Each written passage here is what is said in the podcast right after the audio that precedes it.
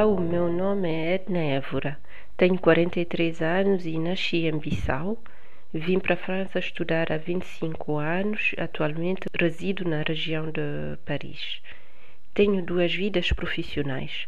Uma de engenheira civil que exerço num grande grupo francês de engenharia. Há 20 anos que lá trabalho. Digamos que esse é o meu lado racional. A minha segunda atividade, que costumo chamar de minhas emoções, é uma atividade de artista plástica. Iniciei-me a pintura abstrata há sete anos no ateliê de uma artista que se chama Helene Schumansky. Esta forma de expressão tornou-se gradualmente uma necessidade para mim.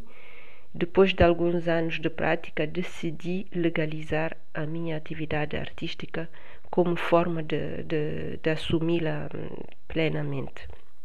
Para falar um pouco da minha abordagem artística, eh, posso dizer que gosto de dar voz a diferentes matérias em diferentes suportes.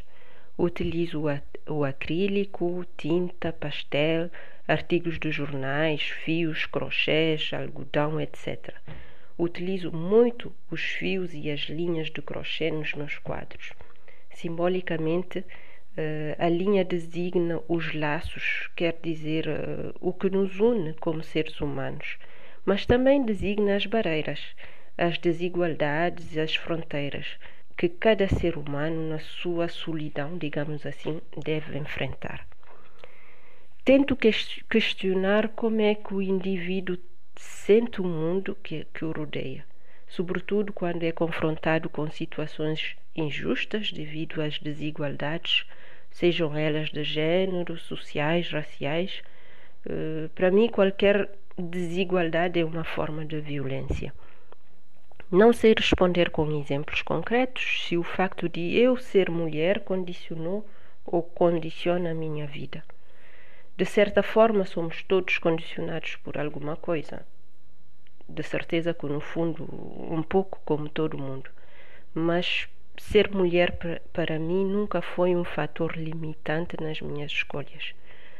Penso que devo isso à minha família e à educação que tive. Mas isso implica ter uma atitude constante de sentinela, estar prestes a, a não deixar passar qualquer atitude ou comportamento misógino. Uh, o que espero para o futuro do meu país, para o meu futuro e para o futuro do meu país. Uh, para mim, espero continuar com os pés bem assentos no chão, conectada com as realidades do mundo e não esquecer de onde venho, mas também continuar a sentir o direito de sonhar e ter a arte como meio de expressão.